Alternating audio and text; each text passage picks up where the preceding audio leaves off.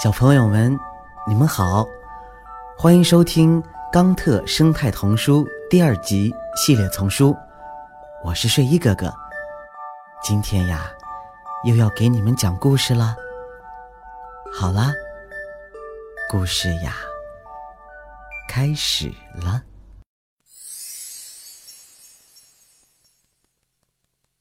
兔子的燃料，在新西兰的海岸边，一只兔宝宝正在享用美味的三叶草和胡萝卜，甚至还有荨麻。兔妈妈则和她的家人一起分享她肚子里保存的食物。家里最小的兔宝宝非常热切地想跟妈妈学习。呃，妈妈，妈妈，我们是不是？整天都要吃东西呀，确实如此，而且我们可以吃地里生长的任何作物，但是在将食物吞到胃里之前，我们需要反复咀嚼。不用担心会磨坏牙齿，因为我们的一生中牙齿一直在不断生长。呃，我们最爱啃菜筋了。可是呀。有一些特别不容易消化，哪怕你费劲嚼了很久，所以我们需要让这些食物发酵。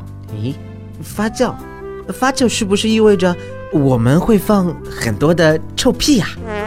兔宝宝调皮地问妈妈：“拜托，我们把它叫做胃穿风。”妈妈笑着说：“呃，我们是不是要小心挑选我们的食物？”这样我们就会，呃，少点什么风的。要时刻小心，认真检查你吃的食物。但是，我们兔子的胃里有个非常特别的袋子，里面呀装满了细菌、微生物和酵母。我们的胃不能处理的食物，就交给他们来处理啦。但是，兔宝宝。似乎害羞了起来。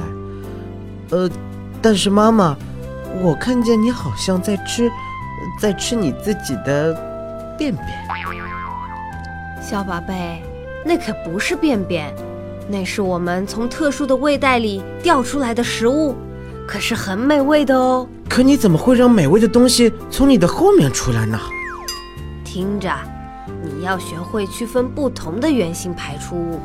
一种是便便，一种就是这些湿湿的小球。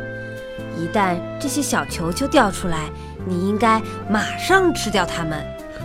太奇怪了，兔宝宝仔细回想着，呃，我可不知道我能不能分得清楚。酵母和细菌是我们的朋友，它们生存在这个特殊的袋子里。而且是独一无二的。我们的这些好朋友让我们能够吃下任何食物。人类啊，甚至已经研究出如何用它们来制造能源。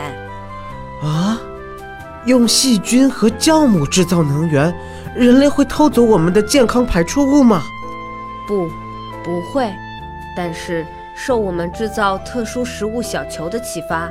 它们能够将工厂排放的有害气体转化为能源。您的意思是利用我们肚子里的特殊物质，将工业生产排放的有害气体和黑烟转化成燃料，从黑烟转化成洁净能源。兔妈妈肯定地说：“呃，如果是那样，呃，那样的话。”我会努力把便便和有用的小球球区分开，这样我就能够展示给人类看，如何用我原以为闻起来臭臭的东西来制造燃料。想一想，你会仔细咀嚼食物吗？还是交给你的胃来完成这项工作？你认为细菌对你有好处吗？